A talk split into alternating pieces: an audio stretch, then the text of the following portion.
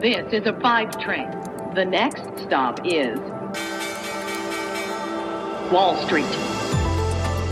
Hallo aus New York, willkommen zu Wall Street Daily, dem unabhängigen Podcast für Investoren. Schön, dass ihr wieder mit dabei seid. Ich bin Sophie Schimanski. Zuerst wie üblich der Blick auf den äh, Handelsmorgen hier bei uns, der gerade erst angefangen hat. Die US-Aktien ziehen an diesem Dienstag leicht an. Der S&P 500 und auch der Nasdaq Composite, die haben ja beide auf Rekordniveau geschlossen gestern und das scheinen sie auch halten zu können, denn aktuell klettern die Barometer leicht an. Die Renditen auf Staatsanleihen, die fallen.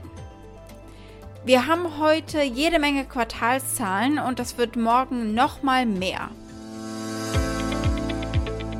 Wir haben einen ganzen Reigen an Zahlen. Im Konsumbereich haben wir Johnson Johnson mit dabei.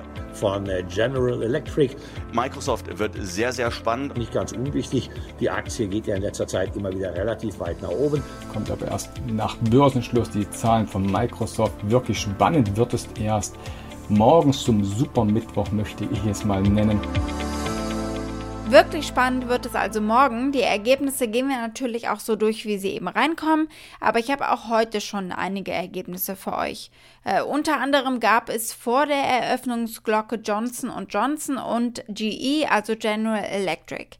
Starbucks und Microsoft kommen nach der Glocke und ich bereite euch äh, heute darauf vor, was es da zu erwarten gibt.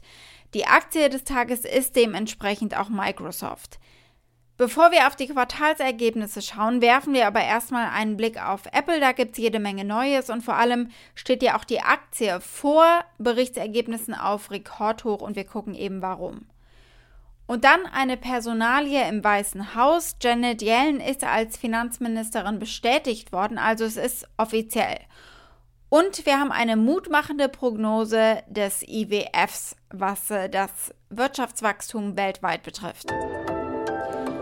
Soweit die wichtigsten Themen der heutigen Ausgabe. Den gesamten Podcast hört ihr als Pioneer auf thepioneer.de oder in eurer Lieblings-Podcast-App.